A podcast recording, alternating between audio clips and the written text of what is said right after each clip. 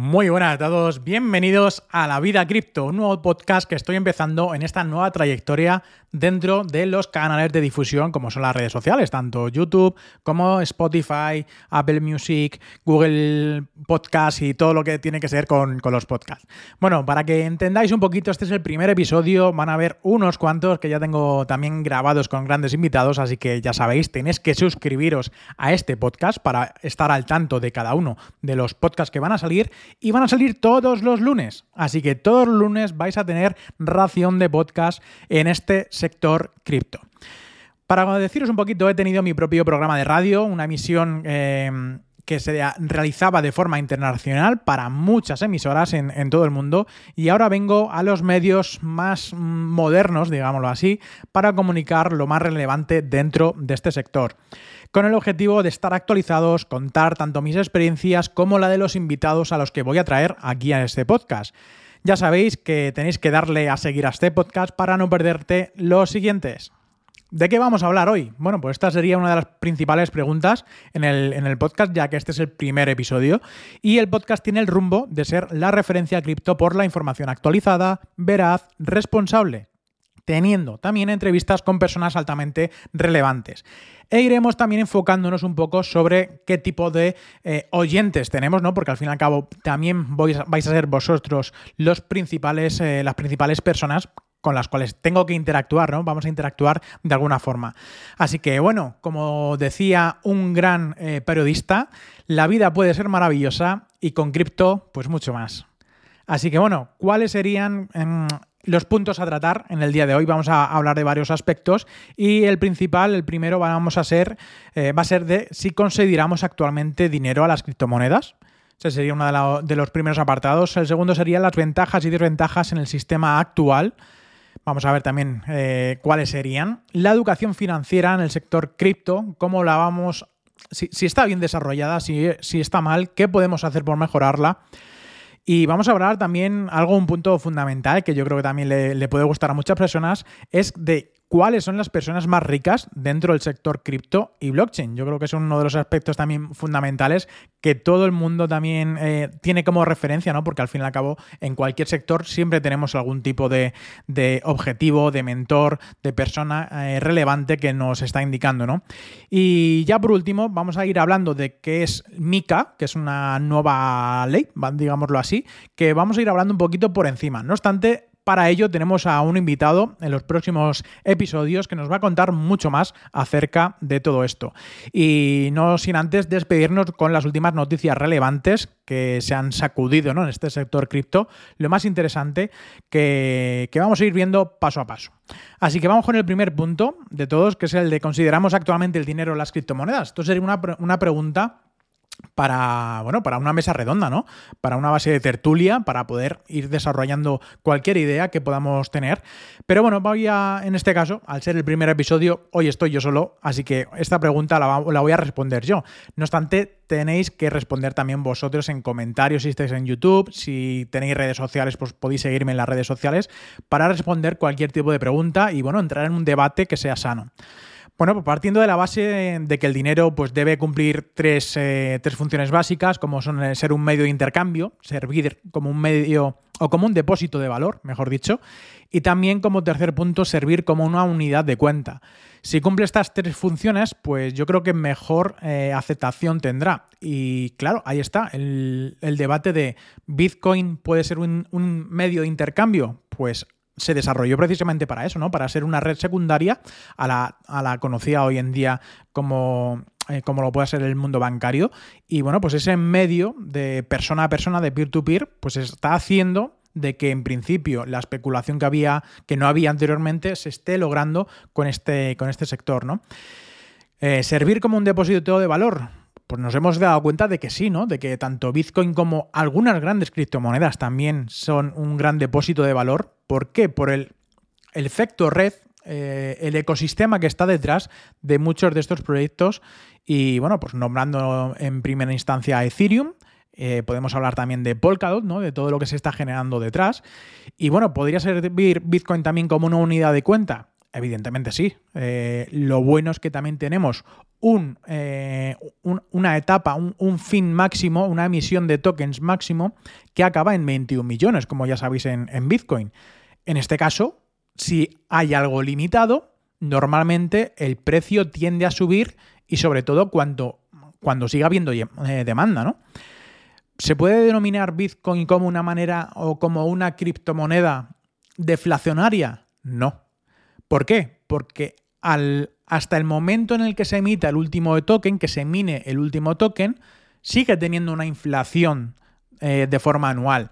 La inflación de Bitcoin, evidentemente, no es eh, para nada exagerada y de hecho cada cuatro años, por, eh, por el evento del halving, cada vez va a menos esa emisión. Con lo cual, falta mucho tiempo para que se completen los 21 millones, vamos por 20, 20 con, algo, pero es que todavía faltan pues hasta el 2140, pues aproximadamente 138 años hasta que se terminen de, minar todos los, eh, todos los Bitcoin. ¿Qué pasaría si la, el nivel de demanda sigue estando actualmente? Pues bueno, ahora estamos en un bear market, bear market, market perdón que no me salía, y continuamos con la misma demanda, que yo creo que como todo mercado emergente siempre va a tender a, alza, pues estamos viendo de que es un pilón fundamental de que muchas más personas se van a dar cuenta de que es un depósito de valor, sirve para un intercambio entre personas a nivel monetario y que sirve como una, una, unidad de cuenta. Podemos contar, ¿no? Cuántas, cuántas más tenemos. Y a cuantos más Bitcoin tengamos, pues evidentemente mucho mejor. Yo creo que si cumplen la mayor parte de estas grandes criptomonedas, estas funciones, yo, diría que sí, ¿no? La pregunta de, ¿cumplen todas? La verdad es que sí. Tanto Bitcoin como Ethereum, ahora con, esta prueba de consenso que ha, que ha cambiado, ¿no? De, prueba de trabajo a prueba de participación, si estamos viendo de que la emisión de tokens en Ethereum, al no haber todavía un máximo, no hay un máximo en Ethereum, se están emitiendo, se siguen emitiendo, tiene una inflación mucho mayor que la de Bitcoin, pero está haciendo de que esa emisión sea más controlada, más bajita y habiendo la misma demanda, pues en principio debería generarse un mejor precio. Esto no ocurre de la noche a la mañana, ni en dos semanas, ni en un mes, ni en dos meses. Esto es con, eh, la, con paciencia, ¿no? Como, como se suele decir. El segundo punto, como hemos estado indicando, ¿no? las ventajas y desventajas del sistema actual.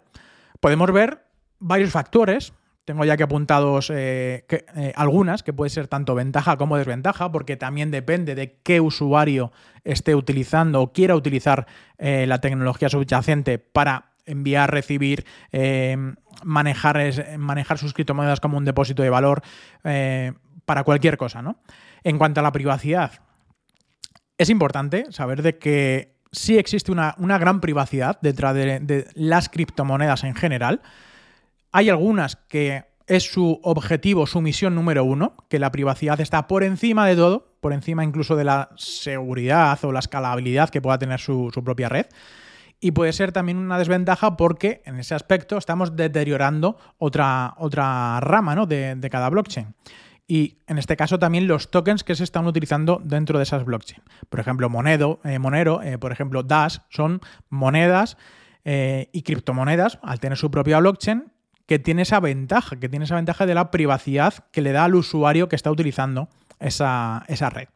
Podemos hablar también de la eficiencia que, nos lleva, tanto bueno como malo. La eficiencia yo creo que es un punto de inflexión para muchas empresas que actualmente lo ven como una desventaja, o sea que de momento al no tener conocimientos, de no tener, pues bueno, esa facilidad de uso, de no saber muy bien hacia, hacia qué tecnología eh, pivotar, en este, en este sentido hacia blockchain, por, lo, por el desconocimiento desconocen la falta de eficiencia que, le da lo bueno eh, de, la blockchain y sobre todo la multitud de opciones que existen a día de hoy para poder elegir una red u otra en base a las necesidades que tenga esa empresa. Por eso sí que es una ventaja de que al haber miles y miles y miles de empresas diferentes, con objetivos totalmente diferentes, puedan utilizar una u otra. Y eso es una ventaja a día de hoy.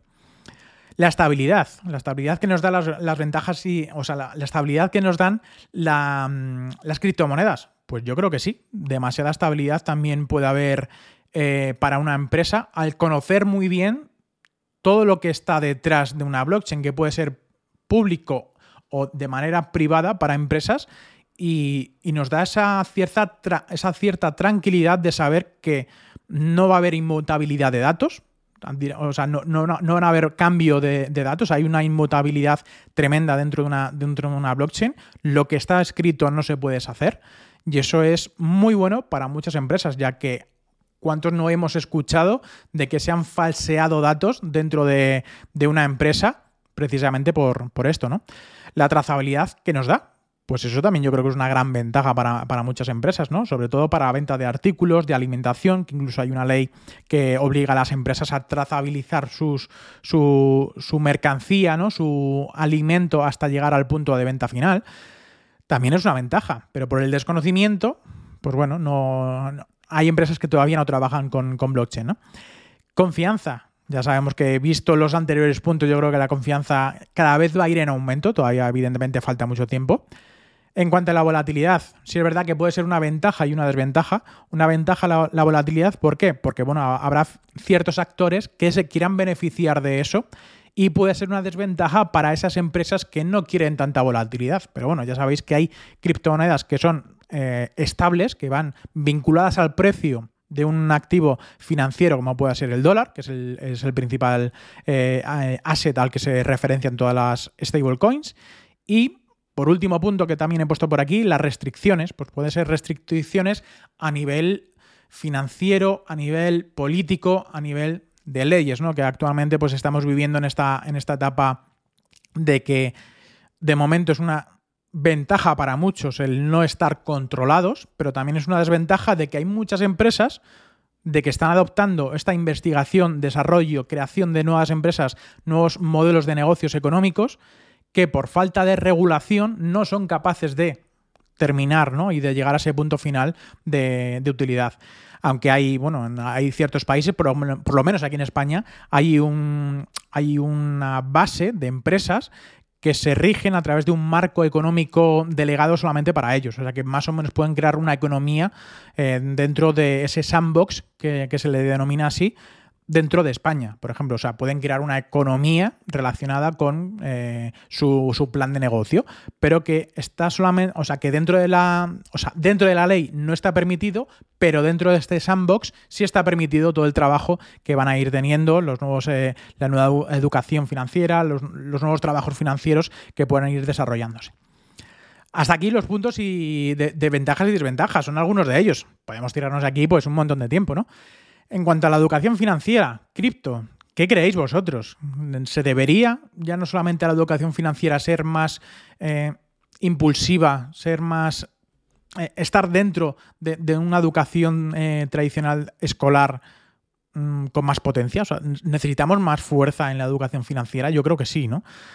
Y hablando del tema cripto, o sea, ya incorporamos pues este sector ¿no? de, las criptomonedas, que actualmente pues creo que estamos en una fase eh, muy embrionaria, ¿no? Y a lo mejor no es, no es tan necesario o creo que va por delante la educación financiera como base, que yo creo que es deficiente a día de hoy, y luego incorporar cripto para todas las soluciones ¿no? que, que nos ofrece en este sector. Por ahí más o menos creo que podemos entrar. Yo sí veo lógico que desde niños podamos empezar o no, o que por lo menos los niños empiecen a desarrollarse económicamente, a descubrir lo que es el valor del dinero, lo que se necesita para adquirir dinero y qué se puede hacer con el dinero una vez que ya lo tengas, ¿no? Yo creo que por ahí se podía empezar y, siendo más niños, pues con pequeños juegos y, demás, sí que podríamos ofrecérselo, yo creo que a todo el mundo. Y sobre todo, cuando ya estamos en una edad escolar de 15, 16 años o incluso a lo mejor antes, el hecho de desarrollar eh, programas o, invitados a, esas clases de que el mundo se mueve alrededor del dinero o el dinero se mueve alrededor del mundo. Las dos, las dos partes son, son eh, viables y la gente debería conocer. No, no podemos tener ignorantes eh, financieros en, por, la, por la vida, ¿no? Que yo creo que los gobiernos es lo que quieren, ¿no? Que cuanto menos sepas controlar de dinero, pues mejor te van a controlar ellos a ti, ¿no? Puede ser por ese aspecto, pues un punto bastante importante, porque, porque creo que se necesita mucha educación financiera como base, y luego ya cripto, evidentemente, pues a lo mejor en cursos especializados, a lo mejor, o, o másters, ¿no? Pues sí que se podría incorporar. Porque ya no estamos hablando del mundo cripto de vamos a aprender a invertir. No, estamos hablando de la parte eh, más educacional. la parte de cómo controlar eh, o cómo gestionar una empresa que esté basada en Web3, por ejemplo, o cómo desarrollar modelos de negocio en base a Web3, cómo crear una blockchain única en base a, los, a las necesidades que pueda tener una empresa. Pero no estamos hablando de una economía tokenómica que pueda haber detrás eh, emitiendo un token. No tiene nada que ver, porque hay empresas que no necesitan ningún tipo de token para poder desarrollarse, ¿no? No sé vosotros qué os, parece, qué, opináis, pero me, gustaría saber vuestras opiniones aquí abajo en, la caja de descripción si estáis en YouTube, si estáis escuchándonos a través de un podcast, pues bueno, en cualquier red social o, incluso por aquí también, eh, seguramente más adelante podrán poner también algún tipo de comentario.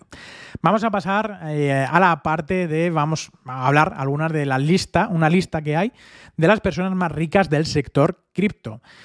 Cripto y blockchain vamos a ver los tres más ricos de la lista, que si no lo sabéis, pues bueno, mm, hay uno, ah, tengo la lista aquí un poquito larga, ¿no? Pero los tres principales serían Changpeng Zhao, disculparme si lo he dicho mal, que es el, propio CEO y fundador de Binance, Sam Bankman-Fried, que es el también eh, fundador de FTX, otro exchange por dominancia, y Brian Armstrong, que sería el tercero, que en este caso la, eh, fue el fundador, cofundador de Coinbase. Y Coinbase, para quien no lo sepa, también es una de las primeras compañías eh, de un siendo un exchange, un, intercambio de, moneda fiat a moneda a criptomoneda, pues que se salió a bolsa y bueno, no ha sido la salida a bolsa más espectacular del mundo, la verdad, pero eh, sí es verdad de que bueno, pues se ha llevado unos, cuantos millones a, sus arcas. ¿no? Hablando del primer punto de Champagne Zhao, el valor que tiene actualmente o, que más o menos se aproxima, porque evidentemente al haber volatilidad en el mundo cripto pues puede ser más o puede ser menos, se estima de unos 65 mil millones de dólares que también en este caso hay que indicar de que procede de Canadá, es canadiense y es la persona más rica del sector cripto en general.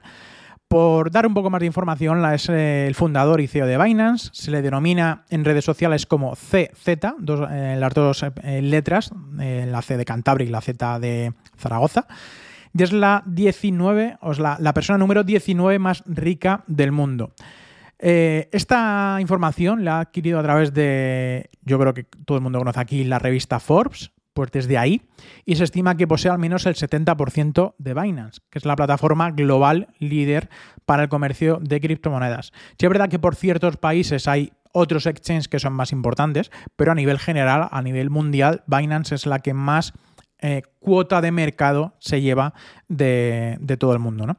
El año pasado la compañía supuestamente facilitó alrededor de dos tercios de todo el volumen de negociación, dos tercios, estamos hablando una barbaridad, manejando eh, por, los cambios o los exchanges eh, que son centralizados, generando ingresos estimados por encima de los 16.000 millones de dólares. Increíble. Estamos hablando de mucho dinero. Con base a estas estimaciones, eh, pues bueno, Forbes elevó su evaluación de la riqueza de CZ en 1,9 mil millones de dólares desde el año pasado, desde el año 2021. Este hombre, de 44 años, pues también tiene una pequeña parte eh, de Bitcoin y una cantidad no, no revelada de BNBs, que es la moneda eh, principal de, su propio exchange, eh, de BNB, de la red principal de la BNB Chain.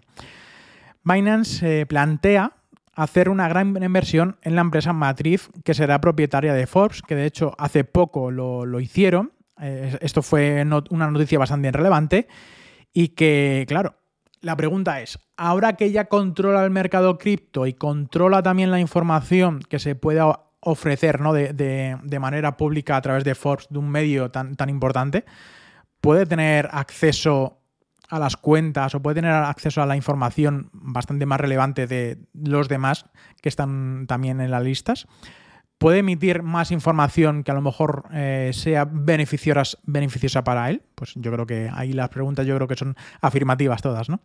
Pues estos serían algunos de las personas. Vamos a hablar, vamos a ver algunos de otros, como Gary Wang, que tiene pues unos 9,5 mil millones de dólares. Es que hay veces que es impronunciable la cantidad de ceros que, existen. Que también es el cofundador de FTX y es el director de tecnología de, este mismo exchange, de FTX. Tenemos también a Chris Larsen, que tiene 4,3 mil millones de dólares, o sea, una, una, barbaridad también, que en este caso es el cofundador y presidente ejecutivo de la empresa en blockchain de Ripple, que el token es XRP, que ahora actualmente, pues bueno, eh, está en confrontaciones desde hace ya bastantes meses con la SEC para verificar si, bueno, realmente es un utility, eh, su propio token es un security, eh, tratan de defender un poco, ¿no? De, toda esta presencia que, tienen a través de varias demandas de la Comisión de, Bolsa y Valores de Estados Unidos. Así que veremos cómo acaba, porque si acaso acaba como denegada, o sea, como que no intentan, en este caso, luchar contra Ripple, pues puede, ser, verse bastante favorecida. Sexto sería Cameron, los hermanos Cameron Will Clevos y Tyler Wynn Clevos, que son dos hermanos gemelos, que seguramente los conozcáis como los universitarios enemigos de Mark Zuckerberg, como se, bueno, se, inmortalizó en la película de, de, Social Network, que si no la habéis visto, pues os recomiendo verla. Y bueno, pues se han convertido también unos mil millonarios dentro del sector cripto porque también han invertido en Bitcoin y en otras, eh, en otras criptomonedas desde hace bastante, bastante tiempo. También estas personas también poseen la plataforma de subastas de arte digital Nifty Gateway, que también es muy importante eh, al margen también de OpenSea. Song Chi Jung en este caso son 3,7 mil millones de dólares y bueno, es el fundador de Upbit, que es el principal exchange de criptos de Corea del Sur. Al fin y al cabo también se mueve muchísimo dinero por eh, aquellos, aquellas tierras. Barry Silver, 3,2 mil millones de dólares en el puesto número 8, que es el fundador del grupo de inversión Digital Currency Group que bueno, es uno de los mayores grupos que su empresa de inversión controla Grayscale, que bueno, pues administra varios millones de dólares también en, criptoactivos. Y así también como Coindesk, una popular empresa de eventos y noticias sobre criptografía, que también os recomiendo echarle un vistacito, que da información bastante relevante. En el punto 9 tenemos a Jet McLeod, que también es en este caso es eh, colaborador de Ripple, eh, estuvo en la parte principal de, Ripple y finalmente es el fundador y director de la tecnología de la criptomoneda de Stellar. Bastante interesante también de, cara a los, a los bancos, ya, ya lo estáis viendo. Y tiene una fortuna de 2,5 mil millones de dólares, una, barbaridad. En el, puesto 10 tenemos a Devin Feinser y Alex Atalaf eh, con un 2,2 mil millones de dólares y son, en este caso, pues eh, los fundadores de, de OpenSea. OpenSea, pues como empresa descentralizada, pues factura de beneficios, mm, ya no sé si sean beneficios o no, pero facturación entre 1 y 3 millones al día. Oye, pues es una, gran cantidad de, dinero. Sobre todo que se lo llevan todos, o sea que no reparten, no reparten. Así que ya podrían repartir para los que utilizamos, eh, en este caso también, alguna, alguna vez, ¿no? Su, propio marketplace. Eh, bueno, eso estamos, estamos viendo también de que eso son aproximaciones, porque desde el, volumen máximo al mínimo que, estamos ahora, pues ha bajado un 90% prácticamente todo el movimiento. Pero bueno, es una empresa bastante, bastante buena en cuanto a recompensas beneficiosas. Fred Ersam, con un valor de 2,1 mil millones de dólares, que es el cofundador de Coinbase. Michael Saylor, que yo creo que es una, para, para ya ir finalizando, es una de las personas más relevantes de este sector cripto. Y bueno, pues ha convertido a MicroStrategy, que es la empresa de software empresarial que fundó en el 89, como un proxy de Bitcoin. O sea, realmente nada más que hace invertir en, Bitcoin. Y cada cierto tiempo, si lo queréis buscar por internet, ahí va, hay alguna web que te indica eh, todas las inversiones que van haciendo. Y bueno, actualmente MicroStrategy posee 130.000 bitcoins a 20 de septiembre de 2022, que fue la última adquisición que, hicieron. Han ido haciendo compras periódicas y el precio de compra promedio ha sido de 30.623. O sea, ahora mismo está en pérdidas lo que es el propio fondo, con un coste total de 3.981 millones de dólares. Ya veremos de que en el caso de que Bitcoin pues, supere y llegue a los 60.000 de nuevo, pues habrá tenido unos beneficios estratosféricos, sobre todo para los accionistas.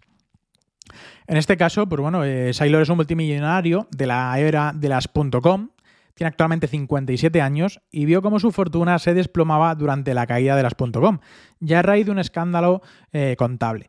Siempre hambriento de Bitcoin, MicroStrategies de Sailor anunció a finales de marzo que asumiría también un préstamo de 205 millones de dólares. O sea, aún así, también se han eh, sumergido en deuda para comprar Bitcoin, que yo es una cosa que no recomiendo a nadie hacerlo.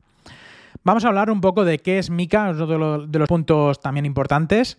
Y en este caso, pues bueno, presenta el primer régimen de licencias para wallet y exchange de criptos para operar en toda la Unión Europea e impone requisitos de reserva en stablecoins para protegerse contra colapsos al estilo de Terra. Ya hemos vivido aquí en, este, eh, vamos, en lo que es nuestra historia cripto, en la vida cripto, pues unas cuantas caídas, y en este caso eh, la caída de Terra ha sido pues de las más importantes, por no decir la más importante en todo el sector. Para reducir el lavado de dinero, la Unión Europea también creó una ley, una ley separada que requiere de proveedores de billeteras que verifiquen la identidad de sus clientes con un KIC. Los cabecillas de la industria tienen la esperanza, la esperanza, de que la Unión Europea aclare las medidas en MICA que podrán limitar el comercio de monedas estables denominadas en dólares estadounidenses dentro del bloque. Mirando hacia el futuro, MICA aún no está escrito en piedra, ya que el texto también debe ser aprobado formalmente por los legisladores en el Parlamento Europeo en la próxima votación del 10 de octubre, hoy, cuando estoy grabando esto y cuando se emite este podcast. Así que ya veremos cuál sería, a lo mejor ya de cara a futuro, cuando eh, en los siguientes episodios tengamos eh, más información eh, con, un, invitado bastante importante, así que ahí lo digo. Y bueno, actualmente se espera que se publique en el diario oficial de la Unión Europea a principios del 2023, antes de que entre en vigencia en el 24. Todavía hay tiempo de sobra, pero no obstante, está, estamos muy cerca, estamos muy cerca. Ya os digo que este tema lo hablaremos con un invitado muy especial, eh, especialista en legislación cripto europea. Así que suscribiros aquí para no perderos nada y sobre todo este tipo de podcast. Vamos con alguna de las noticias a modo de título, también, para no tampoco entrar mucho en materia, porque si no tengo aquí unas cuantas, unos cuantos eh, titulares. Y vamos a ver que desde en un primer momento un titular sería de que NIR Protocol, una blockchain, se asocia con Google Cloud para admitir Web3.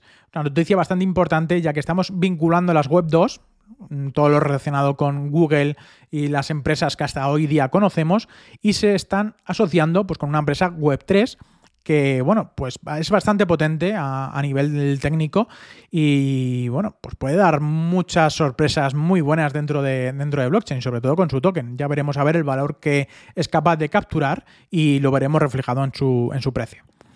Warner Music se asocia con OpenSea para ayudar a los artistas a interactuar con sus audiencias. Muy importante esta asociación también, ya que estamos viendo de que un marketplace, marketplace más importante de NFTs, pues bueno, se asocia con la empresa, yo creo que más importante también a nivel musical, la, Warner Music, para ayudar a todos esos artistas a, bueno, pues a conseguir audiencias mucho mayores, ¿no?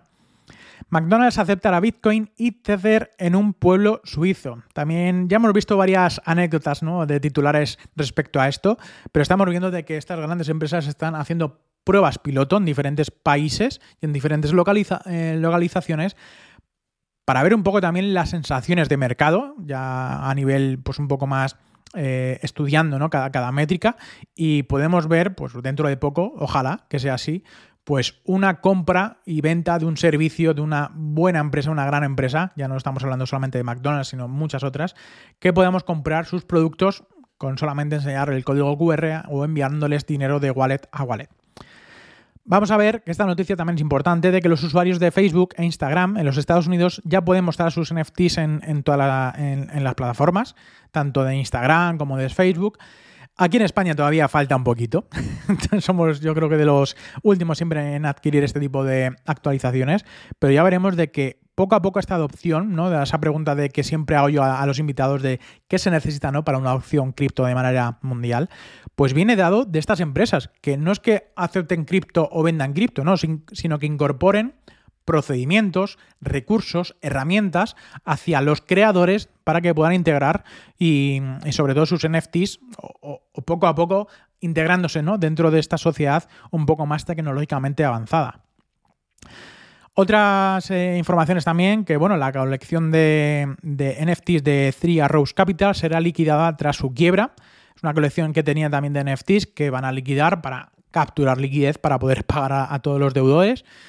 Eh, UPS lanza una tienda en el metaverso de Centraland. Ya estamos viendo grandes empresas también de mensajería lanzar sus propias tiendas. La renuncia del cofundador de Celsius, Daniel León, también importante esta noticia, ya que el propio CEO ya, ya no sabe qué hacer. El cofundador también se, va.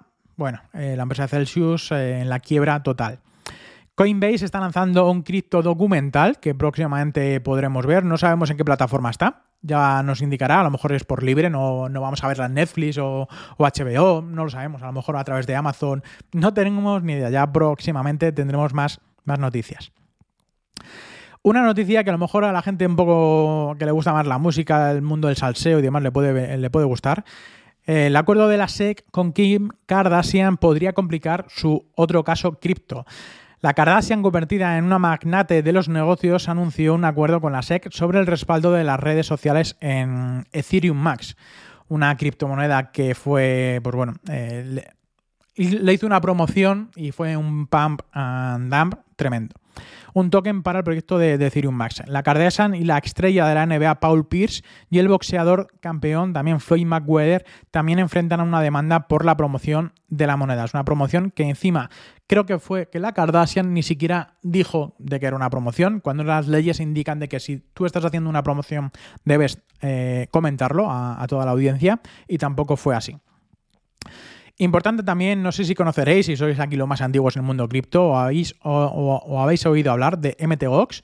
Los acreedores eh, de MTGOX deben registrarse en los intercambios el próximo año para recibir las criptomonedas perdidas. En este caso eh, es la información de que ya se está dando, han salido bastantes salseos de que qué pasaría con todos los bitcoins que iban a ser liberados ahora que iban a, entrar dentro de nuevo en las manos de, de las personas, pues bueno, van a ir ocurriendo en manera, de manera en forma de cascada, digámoslo así, para que no todo el mundo pueda obtener esos bitcoins, que en algunos casos son muchas cantidades, sino que no, que no tenga esa presión de venta para obtener esa liquidez.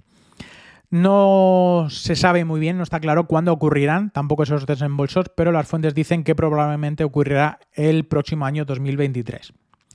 Importante noticia para la cadena BNB Chain, ha sido pirateada, ha sido hackeada con más de 500 millones de dólares en fondos involucrados. Todavía no he obtenido más información de cuál ha sido, si están, ya bloqueadas todos los accesos, todas las cuentas y demás, pero estamos viendo un claro ejemplo de qué pasa con una blockchain que está centralizada, con pocos nodos y que es capaz de bloquear o, paralizar una blockchain eh, para que no sufra un contagio masivo o por lo menos detener esos, eh, eh, esos bloques para que no se vayan minando, minando más, se vayan haciendo más, este mismo error que ha tenido vuelva a volver a, pasar en poco tiempo. Y bueno, pues no sé hasta qué punto pues eso es bueno o eso es malo. Yo creo que a nivel eh, descentralización máxima que piden los usuarios de DeFi es malo.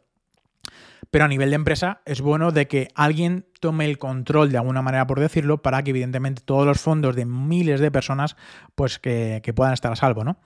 Solana igualmente sufre otro apagón importante. Un nodo mal configurado hizo que la red de Solana dejara de procesar transacciones y se desconectará eh, se desconectase el viernes, el viernes pasado. El validador de Solana detrás de StakeWith.com tuiteó sobre el, incidente que dijo, parece que un nodo mal configurado provocó una partición irrecuperable de la red. Un validador estaba ejecutando una instancia de validador duplicada, es decir, cuando era su turno de producir un bloque, producían uno de cada instancia para el mismo espacio, por lo que algunos validadores vieron un bloque algunos, eh, algunos sí, otros no, y luego no pudieron poner, eh, ponerse de acuerdo en cuál era el correcto. Pues un importante problema, ¿no? Que, bueno, pues también han bloqueado, han apagado la, red para ver si son capaces de corregirlo. Tenemos muchas más noticias. Eh, bueno, hablando de XRP, que hemos estado hablando anteriormente de, su, su, fundador, uno de ellos, podría recuperar el precio en más de un 50% si gana la demanda de la SEC muchos traders, comerciantes, ¿no? Que están siguiendo también esta expectante respuesta, esperan de que XRP pueda haber un aumento masivo de precios a finales de 2022, primeros de 2023, si Ripple gana su larga batalla legal contra la Comisión de Bolsa y Valores de Estados Unidos, que es la SEC. La semana pasada, la jueza analista Torres, quien es la jueza del Tribunal de Distrito, en el caso, ordenó a la comisión de, eh, que divulgue los documentos de William Hinham, y, que es el exdirector de la División de Finanzas Corporativas de la SEC. Ripple cree que Hinman, es que es un nombre raro, Hinman escribió sobre Ether, el token de la cadena de bloques, eh, el token nativo de la cadena de bloques de Ethereum, que no, es una eh, que no es una seguridad en los documentos ocultos. Esto se debe principalmente a que Hinman había proclamado lo mismo en un discurso en la cumbre de todos los mercados de Yahoo Finance en junio del año 2018. La defensa de Ripple podría usar el escrito de Hinman como evidencia de que el token nativo de la blockchain XRP tampoco debería tratarse como un valor, que es lo contrario de lo que se afirmó en la SEC con su demanda contra Ripple.